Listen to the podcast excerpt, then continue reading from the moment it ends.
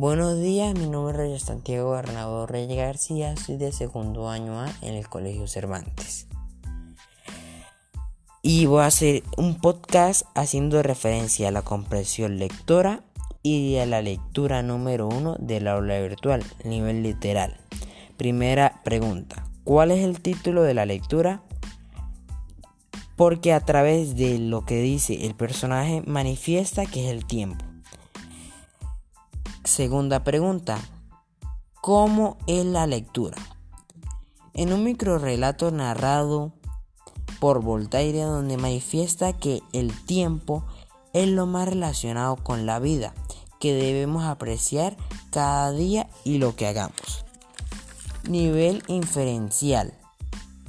Primera pregunta del nivel inferencial. ¿Quién causó esta situación? El mago, quien fue el que planteó el enigma. Segunda pregunta del nivel inferencial. ¿A qué conclusiones llegaron?